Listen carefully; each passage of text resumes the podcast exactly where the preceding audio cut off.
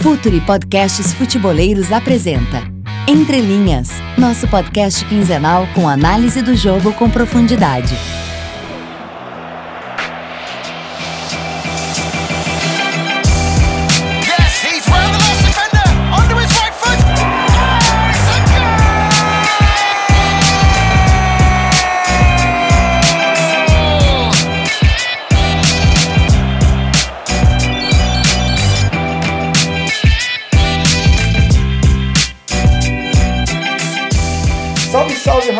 Rapaziada! Mais um podcast entre linhas chegando, episódio 14 dessa vez.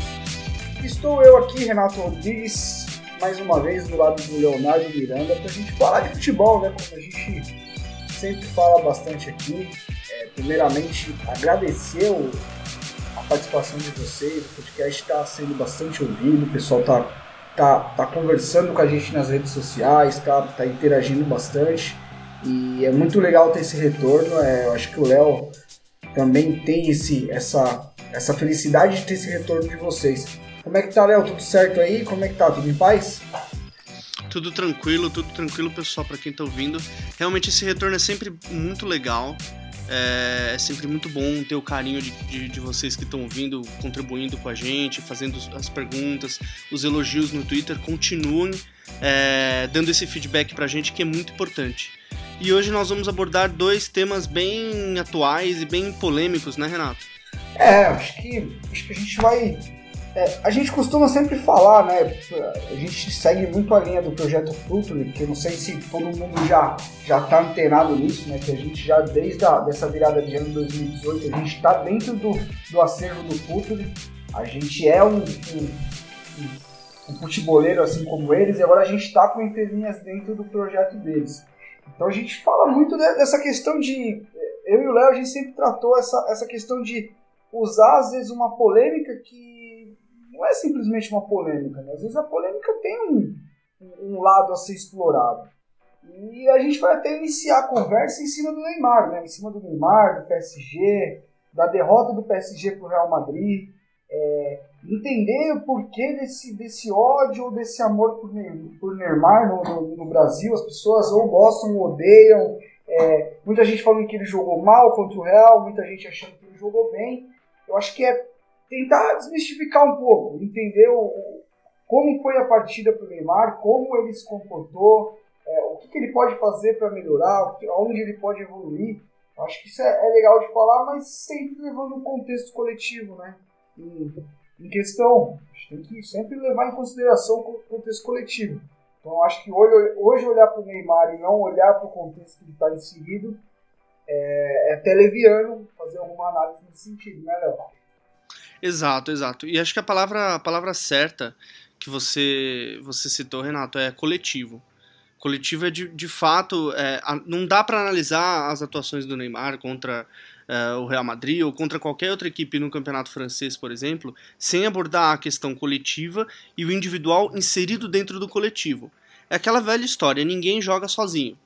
Pode parecer simplista, mas muitas vezes é o que falta lembrar na hora de criticar o Neymar, por exemplo chamando ele de fo- fominha, mimado, ou aqueles adjetivos que, enfim, são tão comuns, né, da, da crítica de futebol. Então, analisar primeiro o coletivo, onde os comportamentos individuais do Neymar estão inseridos dentro desse coletivo, é de fato muito importante para entender o porquê dele estar jogando bem, o porquê dele estar jogando mal, o porquê do time não aproveitar o potencial dele. Que eu acho que é o que está acontecendo, o que no início da passagem do, Ne- do Neymar pelo PSG, é, ele realmente era o dono do time, ele conseguia ter um destaque individual muito grande. Mas nos últimos jogos isso vem ah, mudando um pouco. E aí entender o coletivo é fundamental para entender o porquê da queda do individual. Não, é, sem dúvida. Eu acho que a, a gente tem que olhar para o Neymar até um- de um- de uma maneira até um pouco mais afastada, assim. A gente entendeu o contexto da contratação dele. É, O Neymar chega no, no- PSG para ser o cara para decidir. É, talvez esse ímpeto dele no, no Barcelona fo- é, era um pouco mais mais tímido, segurava um pouco essa questão do comportamento. Uma, porque ele, ele era estimulado a, a, a, ser um, um jogador mais coletivo, mais, mais antenado com, com o grupo. É, o, o time era muito bem mais armado que o PSG, e hoje no PSG ele chega para ser o protagonista. Então ele também carrega essa pressão dentro dele de que ele vai ter que resolver os jogos. E isso de alguma forma prejudica ele. Mas ao meu ver, o que mais prejudica o Neymar no PSG, e não achando que ele esteja jogando mal, porque eu não achei que ele jogou mal contra o Real Madrid. É, a questão é que o PSG tem um, uma característica que até me incomoda um pouco na questão da construção das jogadas, é um time que não tem muito repertório. Por exemplo, o, o PSG tem uma jogada muito característica do quê? De, de, buscar o lado do campo, seja com o Mbappé ou seja com o Neymar, e, e apostar na vitória pessoal. Não é, um, não é uma equipe que busca uma aproximação, uma triangulação, que faça algum tipo de movimento para deixar o Neymar de fato no mano para ir para esse um contra um. A gente sabe que o Neymar um contra um dificilmente ele vai, vai ser pego. É, é, a gente até olhou uma, uma, estatística depois do jogo que ele tentou 17 duelos pessoais, 17 tentativas de drible no mano, e ele conseguiu vitória em 13. Então, é um aproveitamento muito bom. O que eu acho que hoje que acontece é que o PSG não tem um coletivo que, que potencialize essa característica dele. A gente viu em vários momentos ele partir para cima, tirar um, dois, mas aí uma terceira cobertura conseguir afastar a bola, por exemplo. Você tem alguma movimentação, algum tipo de, de, de trabalho mais coletivo para deixar o Neymar no mano ou com dois jogadores, que a gente sabe que ele tem capacidade para passar até por dois jogadores, e, escolher melhor, né, Léo? Acho que falta no Neymar como, como, evolução individual, eu acho que é escolher melhor os jogadores. É, eu, eu, também acho. Escolher as melhores jogadas, mas também tem que ver como o, o PSG fornece as jogadas para o Neymar. Como você falou, em situações de um contra um, é, o potencial individual do jogador, no caso do Neymar, é mais. É, se aflora mais, é mais mostrado. O Neymar é um cara que no um contra um sempre ganha, sempre vence. E aí consegue tirar aquele coelho da cartola, consegue fazer uma jogada diferente. E o Barcelona, por exemplo, e até o Santos, é, em alguns momentos, oferecia essa situação de um contra um para ele. Ou seja, algum, em algum momento existia um desequilíbrio onde Neymar se via no, em alguma faixa do campo ah, na condição de ter um contra um e driblar e escolher melhor as, as jogadas. No PSG, existe um problema coletivo de que o Neymar além de ter essa responsabilidade, esse peso de ser o protagonista, que é algo que mexe inclusive com o emocional do, do, do, do, do jogador, uh, o time muitas vezes não deixa ele nessa condição. Então o Neymar ele atua, por exemplo, na, dentro da ponta esquerda, ele tem que flutuar muito, tem que recuar muito, baixar muito para buscar o jogo, para começar as jogadas. E aí isso coloca duas linhas de defesa, uh, muitas vezes dez jogadores na frente dele é, é o. É o. Enfim, não tem, na, não tem nada de um contra um uh, aí. Então é uma, é uma questão coletiva de que os jogadores, de que o, o time precisa dar essa condição para ele. E eu não vi isso no, no, PSG, por exemplo, contra o Real Madrid. Eu vi o jogo e muitas vezes o Neymar, o Neymar se via na ponta esquerda marcado por dois, por três. E é justamente onde o Neymar não rende em todos na Libertadores, por exemplo, que o Santos perdeu para o Corinthians, o Neymar foi eh, eh, muito bem marcado porque ele tinha muito que recuar e ele não conseguia chegar perto do gol, de uma zona onde ele causa muito desequilíbrio, que é aquela, aquela zona terminal da jogada. Então, além da questão de escolher melhor, melhor as jogadas, é, o time precisa ajudar ele. E o time, talvez, do PSG não é tão maduro a esse ponto. É, e, e, se a gente olhar, até rolou uma. Ah, mas o Cristiano Ronaldo foi decisivo, o Neymar não foi. Mas se a gente olhar para o jogo como desempenho, é de fato eu nem achei que o, que o Real Madrid teve tanta superioridade para sair com 3 a 1 no placar. Eu acho que, acho que a mudança do, do, do, Zidane foi muito boa na hora que ele coloca o Vasquez e o Asensio, um aberto de cada lado. O, o Real passa a atacar com, com uma linha de quatro jogadores praticamente. E aí exerce uma pressão muito forte no, no PSG, que entrou muito, muito mal o, o Munier, né? Que, que o, o Emery passou o Daniel Alves para frente na linha avançada. Eu também não acho que tenha sido uma ideia tão é, exorbitante, assim, como tá todo mundo falando que, nossa, ele não devia ter feito isso, eu achei que, que o PSG teve situações de gol, é, situações que, se melhor escolhido, assim, tomara de decisão mesmo, tanto o Neymar quanto o Mbappé, é, às vezes o Rabiot, de escolher o melhor lance, o melhor passe, a hora de dar o passe. Eu acho que o PSG poderia até ter saído melhor do, do, Bernabéu. Mas a questão do Neymar é muito isso, e às vezes ele, ele tem muito esse drible característico para dentro, né? E a gente vê, a gente via no Barcelona que ele fazia muito essa jogada e colocava toda hora o, o Luiz Soares, que é um cara que tem um, time para infiltração que, sinceramente, poucos jogadores do mundo têm, assim, de, de entender o movimento do zagueiro saindo e entrar naquele movimento de não ficar impedido, de sair na cara do gol. Ele tinha o Messi para ou jogar para uma jogada terminal e concluir a jogada, ou para o Messi receber e já, já dar no Neymar de novo. Então, é, eu acho que a questão da discussão no Neymar tem a questão do extra-campo. Né? Acho que algumas pessoas não, não veem como, como um ídolo, como esse cara tem que ser assim, tem que ser, tem que ser bom moço, tem que ser bad boy. Eu acho que um, um, essa leitura do, do, fora de campo do Neymar, eu acho que polui um pouco a, a, a ideia que as pessoas têm dele. E aí rola uma certa bronca. A gente está num, momento, não só no futebol, mas como sociedade, de, de muita intolerância, de, de, muito ódio, de muito discurso. As pessoas estão loucas, né, para resumir, ficando bem claro. Então o Neymar entra dentro desse furacão e ele, ele acaba tentando responder esse tipo de situação, ele toma atitudes que às vezes ele, ele solta demais, dá uma declaração, uma tweetada, uma rede social. Então, é, falar do Neymar dentro, só dentro de campo não é falar do Neymar. Eu acho que, é um, acho que para você entender o Neymar, você tem que olhar para tudo. E, e, o Neymar ele é, ele é o típico jogador brasileiro na formação que a gente tinha antigamente. Não digo antigamente porque ele é novo, mas ele tem muito a cara do joga naquele menino que ele vai resolver. É, volante, recuperou a bola, joga no Neymar.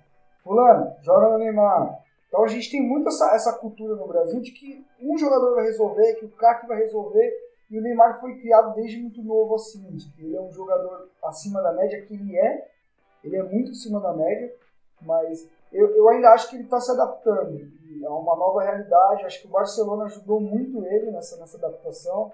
Acho que o Barcelona, como instituição, como ideia de jogo, segurava um pouco ele, fazia dele um, mais um soldado ali dentro daquela guerra e agora ele vai estar se adaptando a, um, a, uma, a uma situação muito diferente. Sim, e essa questão de do, do volante roubar e jogar a bola no Neymar, do meia roubar a bola e jogar a bola no Neymar, também é, é uma noção de futebol em que existe uma separação de funções e só um jogador, por ter mais talento, precisa resolver problemas do jogo que são coletivos.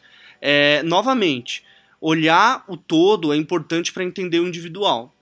O, eu, eu, sempre lembro uma questão, por exemplo, na Copa de 2014. Pouca gente lembra disso, mas a seleção pensada pelo Felipão teve uma queda brusca de, de desempenho quando o Neymar passou a atuar por dentro, pelo centro do campo, e o Oscar passou a atuar pela ponta. Uh, quando o Felipão fez aquilo, nas entrevistas que ele falava, ele, ele dava clara a impressão de que ele queria deixar o Neymar mais perto do gol, para o Neymar começar a resolver mais jogos. E é, é, justamente essa mentalidade em que uns resolvem e outros carregam o piano que muitas vezes está na mente de quem cobra e de quem vê o Neymar jogando, que não é exatamente correto. Isso não significa que o Neymar precisa ser um jogador ultra coletivo, precisa voltar para marcar. Não é isso. É, a questão é, as decisões do Neymar precisam estar dentro de um contexto. E a questão é o contexto. Uh, a transferência do Neymar pro PSG, enfim, a gente já comentou isso, inclusive, no Entre Linhas, né, Renato? Uh, os motivos que levaram ele aí no, pro PSG, a busca pelo protagonismo. E o Neymar tem essa missão de ser protagonista, é o que todo mundo, uh, de fato, busca dele. Mas esse protagonismo só vai vir com uma com uma ajuda coletiva, que o PSG talvez não seja capaz de dar ou não está no melhor momento para dar. Não, sem dúvida. Eu acho que a questão de, de dessa necessidade dele, dele ser protagonista, de ele ser melhor do mundo, eu não sei também até onde isso é algo que mexe com ele. Né? A, gente, a gente às vezes julga alguma situação sem entender, né? Ah, mas deveria sair do PSG, deveria sair do Barcelona PSG, não deveria. Eu, eu pessoalmente acho que ele estava seguindo um caminho muito bonito no, no Barcelona, acho que ele estava evoluindo como jogador, acho que em algum momento ele chegaria a um, a, a um ápice da carreira. Deixa eu lembrar que ele já tem 26 anos, ele já está já tá próximo do, do, do, que ele pode atingir de máximo, mas é difícil a gente, a gente julgar uma, uma decisão tão pessoal, né, que é mudar de emprego. Se for pensar lá aí, o pessoal está escutando a gente, pô, quem sou eu para falar para você, pô, cara, você não vai trocar de emprego, entendeu? É muito pessoal. Eu não sei até onde isso de fato influencia nele. É, o, quanto desse fardo ele carrega para o jogo, o quanto desse fardo de ser melhor do mundo ele carrega com ele para a vida dele, entendeu? É, que as pessoas falam parece que ele não dorme por causa disso. Eu, eu de, de verdade não acredito. Mas é, eu, eu, acho que o, o, PSG ele precisa de um treinador de um, de um tamanho maior. É, o Emery fez grandes trabalhos no Sevilha, é, inclusive campeão de, de Liga Europa, chegando sempre muito bem. É, era um treinador que eu botava muito fé assim né, nessa questão. Achei que o salto dele para o PSG dentro da organização que ele sempre colocou nas equipes dele, ia, ia dar certo, mas até agora não deu liga. Né? Se a gente olhar, é, o, o, PSG é um time com pouco repertório. Você tem tanto jogador bom junto. Eu acho também que o elenco é um pouco desequilibrado. Não sei se você concorda comigo. Acho que falta, por exemplo, não tem o Thiago Mota, foi atrás do Diarra, que não jogou, e o Celso não fez um grande jogo, apesar de achar que a menina tem potencial. Mas o, o PSG não é uma equipe com grande repertório ofensivo, defensivamente também. Às vezes faz, às vezes não faz, aquela. Então a, a grande curiosidade é você como o PSG, o Neymar vai reagir essa, essa volta. Eu acho que o Neymar chega muito pressionado para esse jogo de volta, é, desnecessariamente, ao meu ver. A gente continua vendo o futebol como algo totalmente individual, né? Eu acho que isso acaba transferindo para ele, infelizmente. Eu acho que, eu acho que quando o Neymar entra leve nos jogos, ele, ele, ele vai muito melhor, mas quando, quando projetam toda essa, essa carga de, de, de expectativa, eu acho que é, que é um pouco ruim para ele, né? Exato.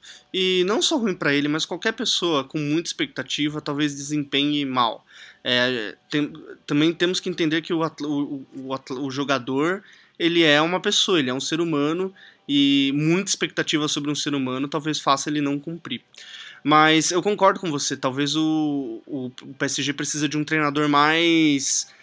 Não diria experiente, mas um treinador com, com, com um tamanho maior, com, com, com, condições, com mais condições de montar de fato um time uh, ah, para ele, para o Neymar.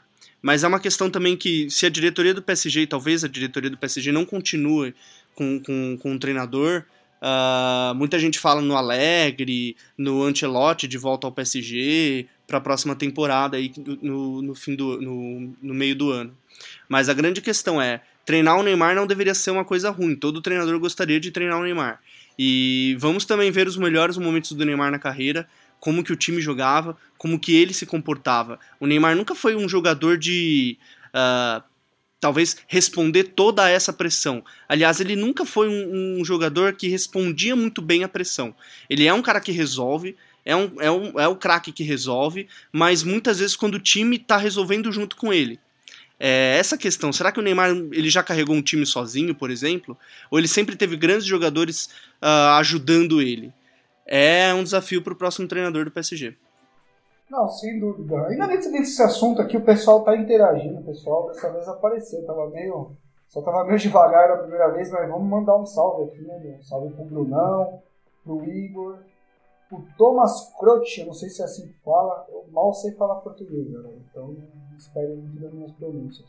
O Passe Posse, que é o pessoal que tá sempre aí com a gente, sempre dando um toque, dando um salve, o Raimundo Dantas, o Victor Oliveira, o Francisco Neto está sempre com a gente também. O pessoal está aqui, está perguntando, eles até perguntam aqui é, se a Liga Francesa, se, se, a competitividade da Liga Francesa influencia em alguma, alguma questão assim de desempenho desses jogos mais fortes. É, eu acho que de fato o PSG sobra pela, questão do investimento, né? Isso, mas eu não sei até onde por exemplo, ano passado o Mônaco com um time que tinha talento, não tinha grana que tinha o PSG, mas com muita organização, com um time muito organizado, pelo Leonardo Jardim, conseguiu chegar, né? É, eu acho que as coisas têm que ser pesadas, eu acho que o futebol nunca é uma coisa só. É, eu acho que para responder o Francisco Neto é isso, acho que é uma pergunta bem complexa, eu acho que o futebol nunca é uma coisa só. Eu acho que só o dinheiro não resolve, só organização pode te levar a desempenhos bons, mas num, contexto de, de competitividade de, Champions League, eu não acho que a organização vai fazer de um time, só organização vai fazer de um time campeão, porque tem muito talento nas equipes que chegam, mas é, de fato o PSG não tem grande competitividade. É, não, se exige, não se exige tanto do PSG na, na, Liga, na Liga Doméstica. Eu acho que isso pode, pode influenciar na Champions. O que você acha, Léo? Uh, não sei se o nível influencia tanto ou não, até porque existe uma questão de que quando, quando o nível do campeonato é um pouquinho abaixo, Uh, ok, que isso já acontecia na, na Liga Espanhola, mas os times também são mais fechados e oferecem mais dificuldades no âmbito coletivo. Eu acredito que também para a Champions League talvez afete um pouco. Talvez o time do PSG não seja tão bem preparado uh, para uma competição como a Champions League uh, jogando um campeonato francês. Mas se fosse assim, os, melhor, os times dos melhores campeonatos sempre ganhariam. E talvez a questão não é não é essa. Uh, eu acredito que o Neymar, quando ele foi pro PSG, a gente falou disso, ele buscava protagonismo, buscava um time que ele possa brilhar, e o elenco do PSG, como você falou, Renato, é desequilibrado. Tem muita gente lá que quer brilhar, e tem muita gente que tem condições de brilhar individualmente. Né? Uh, talvez seja uh, um outro tipo, um outro perfil de jogador onde o, o, Neymar possa realmente ser totalmente o protagonista, mas ele tem os jogadores mais operários, entre aspas, jogando ao lado dele. Talvez essa, essa seja a questão que a própria Champions League uh, exija do PSG e o PSG não consegue entregar. Show de bola para terminar os salvos aqui desse bloco, Camilo Oliveira e o Ranieri Medeiros também, que mandou bastante mensagem aqui. Eu acho que é isso. Vamos pro próximo bloco, Léo? Vamos pro próximo bloco. Futuri. Pense o jogo. Fala pessoal, o segundo bloco do Entre Linhas vai falar de uma questão que pegou fogo aí nas últimas semanas, a questão do drible. Drible no futebol. É importante? Qual a relevância dele? Uh, tem fundamentos ao drible no futebol de hoje? Da onde surgiu o drible? É uma questão interessante, inclusive, que um, um colega do Renato levantou pra gente, não é, Renato? Isso é, foi, foi uma discussão que o Arnaldo Ribeiro, aqui da SPN, que trabalha comigo, inclusive, levantou no Twitter. E até conversando com ele, até disse que eu achei que ele se expressou mal na questão do, do irrelevante, né? É, eu entendi onde ele queria chegar. Acho que ele queria chegar, ele quis fazer uma comparação do passe e o drible. Em que escalas de, de, de importância eles estão no futebol. Eu, eu, acho, eu, acho, eu acho essa ideia de se debater isso muito legal.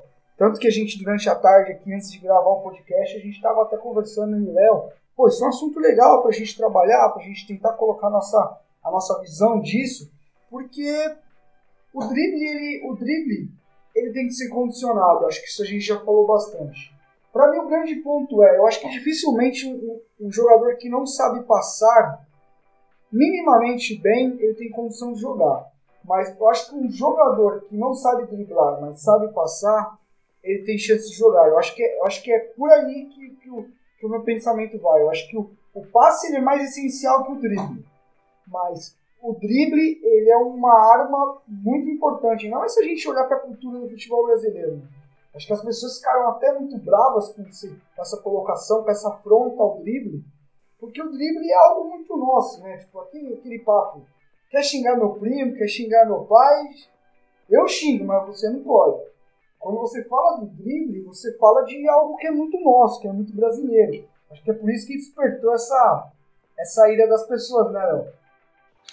Sim, sim. É, o drible é quase que um, uma instituição brasileira, né? O futebol brasileiro, ao longo da história, sempre foi conhecido por ter grandes dribladores, por pela magia do drible, que era uma coisa que o europeu não, domina, não dominava.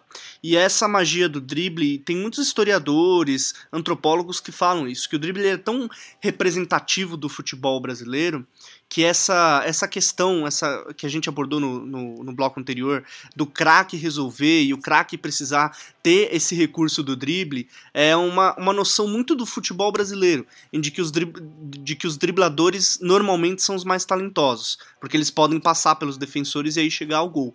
Então, lá na origem do, do 4-2-4, por exemplo, se criou o lateral que driblava, então ia ao ataque, e o volante que ficava, que cobria o lateral para que houvesse uma compensação, que era o caso do Newton Santos e do Zagallo. Uh, e aí essa questão foi moldando a forma como, como, se enxerga futebol aqui.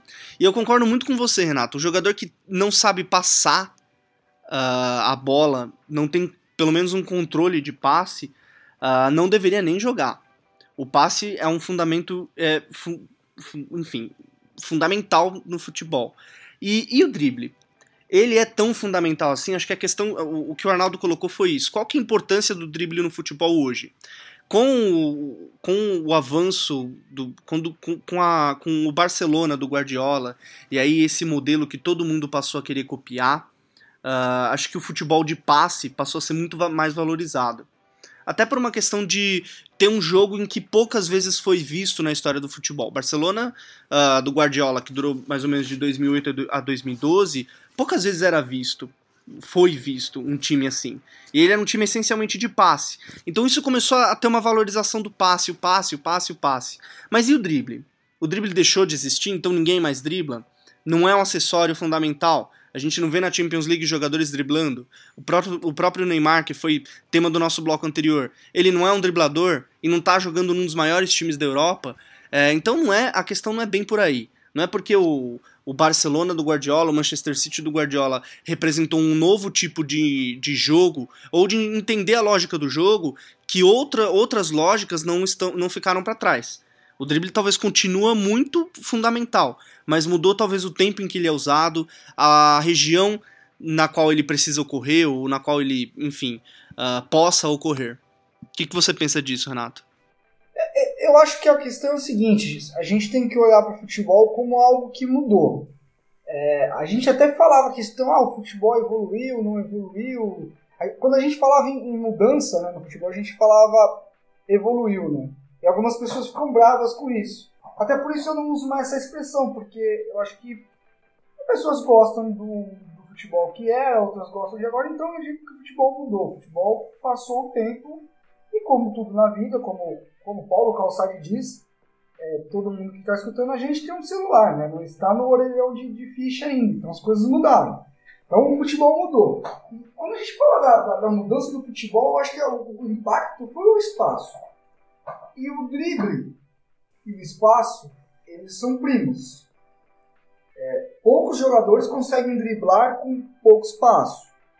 Tanto é que os jogadores acima da média, vamos falar só de um, de um ET que é o Messi, que é o cara que consegue driblar dentro de uma caixinha de fósforo. Não que ele seja muito grandão também, acho que ele até cabe numa, numa caixinha de fósforo, mas a questão é do espaço. Então, Hoje em dia, você, o, o drible ele continua sendo muito importante. Você pegar um, Kevin De Bruyne, é um jogador que dribla muito, Sané, é, se a gente olhar no, no, no, Real Madrid, o próprio, o próprio é um jogador que dribla.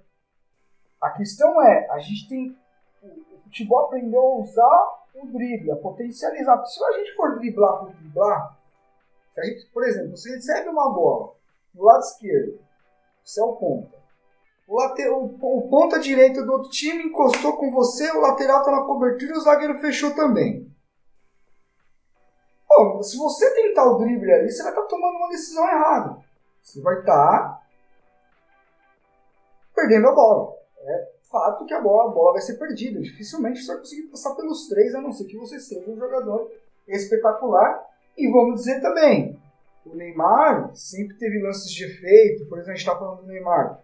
Mas não, não é em todos os momentos que um jogador vai passar por 3, 4 marcadores. Isso, isso é algo que é, é raro até para jogadores extra classe. No caso do Messi, do Neymar, do De Bruyne, é, do Coutinho. São jogadores que têm um drible muito forte. Isso, isso não acontece toda hora. A, a, a, fazer, fazer fila, como a gente fala, né? Fazer, passar por um monte de jogador. Então acho que a grande questão é quem trabalha com futebol hoje entendeu que o drible precisa ser escolhido no momento certo é, é o momento de estabilizar. Ó, eu vou, por exemplo, eu vou trabalhar essa, essa bola pela direita, eu vou cozinhar o galo aqui e tal, vou inverter essa bola rápido na esquerda. Invertir essa bola na esquerda, eu tenho o Neymar contra o lateral, o time ainda está flutuando, não está com a cobertura totalmente encaixada, é agora que o drible entra. É agora que ele vai passar por um jogador, a cobertura vai vir, ele vai dar um passo para trás, o jogador vai chegar sozinho. Então, tô até tentando construir na cabeça de quem está escutando a gente alguma situação. Porque a gente reclama muito no Brasil, não tem drible. Claro, os nossos melhores jogadores não estão aqui. Mas eu também acredito que no Brasil não tem muito drible porque a gente não tem organização ofensiva. E aí a gente volta para o podcast anterior e quem estiver nos escutando e não escutou, dá uma olhada porque é, se, não, se não existe uma organização por trás do drible, não existe drible com qualidade. Existe graça, é, passar o pé em cima da bola. Tem muito jogador que faz isso, né? Passa o pé em cima da bola e dá o passo para trás. Obrigado de nada, não serviu para nada. Eu acho que o drible ele tem que ser em direção ao gol, ele tem que ser usado na melhor maneira, na melhor hora. E eu não acho que ele é. Eu acho que a palavra irrelevante é um pouco forte. Eu acho que ele é muito relevante. Eu acho que ele tem que ser relevante para o brasileiro. Eu acho que o brasileiro tem que buscar o que, o que deixou, o que deixou para trás, é, copiar do lado de fora o, que, o que tem de bom, somente na questão da organização, mas nunca sair da nossa essência. Né? Nossa essência do drible é, é da jogada ousada, é de ir para cima, só que escolher melhor, né? Exato. A questão, a questão de escolher a decisão talvez seja todo o cerne da questão. Uh, para citar o Guardiola, um exemplo muito prático, o Guardiola no Bayern, uh, ele, ele na contratação do Douglas Costa, por exemplo, que hoje está na Juventus, ele falou que toda aquela ideia de ter os laterais por dentro, que o Dorival Júnior tentou uh, trazer aqui no Santos e no São Paulo, tinha como grande objetivo deixar os grandes dribladores do Bayern, no caso o Robin e o Douglas Costa, na ponta, mais perto do gol, mais perto do lateral adversário. Então, se o próprio Guardiola, que foi o grande responsável pela valorização do futebol de passe, ainda valoriza o drible, e eu lembro que teve uma, teve uma entrevista dele que ele disse, logo depois da Copa de 2014, que ele disse: o Brasil vai voltar a ser Brasil se voltar a jogar com extremas, se voltar a jogar com pontas, os pontas dribladores do 4-2-4, do 4-3-3 e de, desses, de, desses sistemas de jogo que nasceram aqui no Brasil. Então a, a grande questão é como você falou, onde esse drible acontece? Com qual objetivo? É tudo uma questão de, de direcionar mesmo.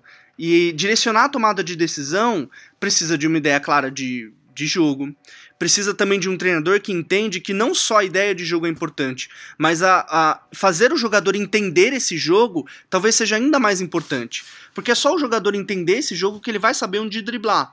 E é uma coisa, por exemplo, que para quem não ouviu o bloco anterior, por, por, favor ouça porque tá muito conectado. O Neymar com o Luiz Henrique dentro da escola do Barcelona tinha essa cultura de tomada de decisão.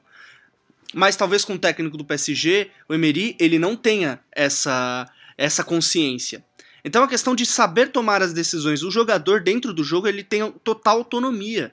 O treinador não tem como controlar a tomada de decisão, não tem como controlar para onde vai o passe, se é para trás, se é para frente, se o drible vai ser dado na defesa, que é uma firula como você falou, Renato. Não é videogame. Uma... Não é, não é videogame. As pessoas acham é? que a gente está falando é. de videogame, de robô, e não é. A questão é que os nossos jogadores eles precisam ser trabalhados para solucionar problemas. A grande questão é essa, principalmente no último terço do campo, onde não tem espaço. Por isso que às vezes o passe ele acaba ele acaba sendo muito importante, porque é através do passe que você vai chegar no melhor drible, não é? Exato. E é aquela questão de, de cair em condições para que o drible seja efetivo, que é o que o Guardiola fez no Bayern, que é o, que o Guardiola fez com o, com o Sané e com o De Bruyne no, no, no City deixar os dribladores mais perto da área, mais perto da linha de fundo, para que eles possam driblar e jogar e dar um passe, jogar a bola na área. Então, é, tudo é uma questão de entender que futebol não é videogame. O treinador não tem um controle em que ele enfim, comanda as ações do, do, jogador. E fazer o jogador entender que tomar decisões inteligentes vai melhorar o futebol dele individualmente e coletivamente é entender a importância do drible, por exemplo. Então, o drible é uma coisa que talvez nunca saia de moda. É um artifício do futebol, é um fundamento do futebol que ele não saia de moda, mas ele pode ter diferentes usos. Se na década de 80, por exemplo, uh, o drible não tinha mais tanto fundamento, porque o Brasil estava começando a jogar com dois armadores e dois atacantes mais enfiados, Hoje, com defesas mais fechadas, com a área tão bem protegida, o drible talvez tenha mais importância em conseguir quebrar essa defesa. Uh, os, o futebol vai evoluindo, vai mudando e vai resgatando esses fundamentos e eles vão melhorando, eles vão mudando a, a cada, enfim, a cada momento e a cada decisão do jogo.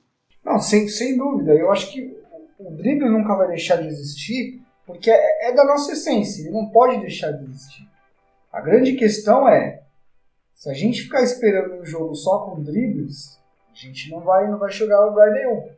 Até porque, se a gente for pensar no, futebol atual, é, o drible ele é, o, ele é uma ferramenta de desequilíbrio. É o que a gente disse, se você consegue fazer esse drible numa faixa do campo que você estimula o jogador a chegar até lá, quando a gente diz que o treinador ele não pode tomar decisão para o jogador, é, é verdade. Mas o que esse treinador pode fazer? Ele pode criar um ambiente, uma estrutura que ajude esse, esse jogador a, a tomar a melhor decisão. A questão é que um ajuda o outro. Entendeu? Um ajuda, um lava aqui, outro lava ali. Quando, quando o treinador entende que o drible é um ponto forte do jogador e ele cria situações para esse drible chegar e acontecer de fato, é, ele está sendo um facilitador. Agora, só jogar o jogador lá e falar, galera, vamos lá, tomem suas decisões, vamos que vamos, não sei o que lá. Aí não adianta. Aí é. Aí, aí vai ser simplesmente o instinto. É, o jogador que tem um bom drible, geralmente ele, ele é um jogador mais intuitivo. Escolher, de ter um, um, lado criativo maior. Né? O, jogador, o jogador que dribla muito, normalmente é um jogador criativo. Mas a gente tem muito, a gente tem muito esse problema do jogador que dribla muito e pensa pouco. É até algo que se fala muito no Brasil. Acho que um, um exemplo muito claro, não sei se o pessoal lembra, é, passou pelo Curitiba, passou pelo São Paulo, o, o Marlos, que era um jogador que, que tinha uma qualidade com a bola muito grande, um cara driblador nato ao máximo, e ele saiu do Brasil muito criticado. Justamente por isso, ele driblava um cara e dava um passe errado.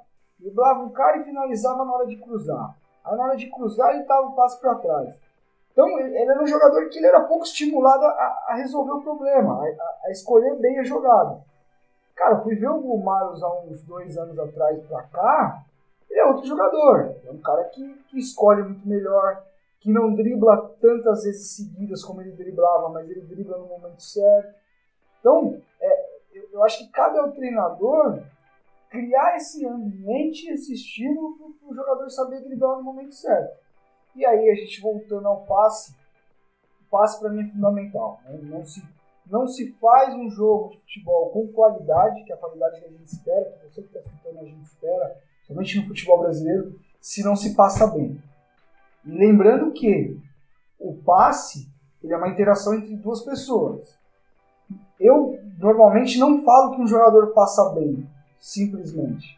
Porque às vezes você tem um jogador que passa bem, mas você tem alguém que se associa a ele que não se coloca bem pro passe, que não tem um primeiro toque na bola muito bom. Então, o passe foi incompleto. Às vezes o passe foi na direção que foi certo, ou o cara fez a movimentação errada e não, não pegou a ideia de onde seria o passe. É, eu acho o passe algo. Eu acho que o passe é o que faz do futebol um esporte que a gente ama tanto. Porque o passe é onde as pessoas comunicam dentro do esporte, é onde a relação humana acontece, onde os comportamentos humanos se, se entrelaçam, onde os jogadores se passam a se conhecer, que é o tal do entrosamento, de jogar sem pensar. É, eu, eu acho que o drible é muito importante, mas para mim a essência do futebol é o passe. E tudo isso, fui até, fui até filosófico, né, tá vendo? mas eu concordo, e sabia que dá dá pra, dá pra traçar muitos paralelos com futebol e filosofia. Inclusive, vai uma recomendação de livro. Se eu não me engano, é do Manuel Sérgio, o livro Filosofia do Futebol. Já conhece esse livro, Renato? Conheço, li só, acho que acho que só sinopse, né? Que eles falam, prefácio. Né? Sim. Assim. É, mas não. Esse livro é difícil de encontrar, né? É difícil de. Pois é. É difícil de encontrar. É um livro. Eh, foi publicado em português é, eu não li, mas estou recomendando porque é o, talvez o livro mais aí uh, que, que relaciona futebol com filosofia. E é uma relação com certeza muito válida. E eu concordo com você, Renato. Acho que o passe é, a principal, é o principal meio de comunicação no futebol. Tanto é que o jogo de futebol, se pegar a história, ele é um antes da invenção do passe, ele é outro. O passe foi inventado pelos escoceses lá no, no, no fim da, da década de, de, do século XIX. E o futebol ele mudou completamente. Antes ele se. É, é, talvez o passe é o que diferencia o futebol do rugby, por exemplo que é um, é um esporte muito popular na, no Reino Unido, que foi onde nasceu o futebol.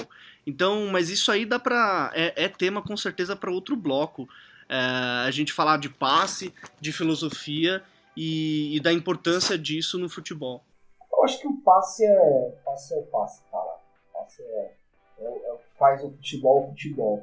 Falando nisso, vou mandar um salve aqui pra galera que entrou nesse, nesse, nesse assunto aqui. O Vitor Canedo, que é um amigo nosso que tá sempre assistindo Twitter, também um cara que manja demais de futebol, até pergunta se a finta pode ser considerada um drible. É, então, a gente já tem um problema de nomenclatura, por exemplo. Será que você só conseguir tirar uma bola rápida para passar não é um drible? Não é uma, uma, uma ação de, de superar o adversário? Eu, eu acho que o drible ele se caracteriza quando um adversário é superado. E superado não quer dizer deixá-lo para trás ou, ou dar uma caneta, ou dar um rolinho, alguma coisa. Para mim, superá-lo é você conseguir impor a sua ação em cima dele. Se, você, se eu recebo uma bola e o Léo vem me marcar, eu quero sair do Léo e o Léo quer recuperar a bola. Se eu consigo tirar essa bola da zona de ação do Léo e dar um paradeiro para ela, seja dando uma caneta, um sol nele ou uma pedalada, ou dando um passe, tirando essa bola dali. Eu acho que se eu usei algum movimento, eu acho que ele é um drible. É, inclusive tá, o Marcelo Mariano tá mandando um salve pra gente aqui, tá falando do, do derby com e Palmeiras, que eu acho que é um assunto bom pra gente falar no próximo. O Lucas Bertê, é o Bertê, não sei se esse é, é graça ou se é de verdade, mas um salve pra ele também. O Pipo Porte, o Renan Rosal tá falando que quer escutar. Vai escutar, a gente vai postar aqui, sem problema. Mas eu acho que é isso, cara. Eu acho que, acho que foram reflexões bem legais. Eu acho que falar de drible, passe, PSG, Neymar, eu acho que acabou sendo um bloco só, né, Léo? Pois é, acabou sendo um bloco só, esses blocos se, se conversaram bastante, né? E, e a, as duas questões estão muito entrelaçadas, porque Neymar é praticamente vem drible a cabeça. E Bom, mas é isso. Espero que vocês tenham gostado. Mandem um salve quem ouviu. Lembrem-se que as críticas, as sugestões, o feedback de vocês é sempre muito importante. E não esqueçam de seguir o, o, o Future no, no Twitter, curtir a página no Facebook, dar um, um, um subscribe lá no YouTube, que o conteúdo uh, do Future FC tá bem legal. É isso aí. Um salve para todo mundo. Que até daqui, até daqui 15 dias, né? A gente está de volta e pense o jogo. Um abraço, Léo. Até mais. Abração, pessoal. Abraço, Renato. Até a próxima.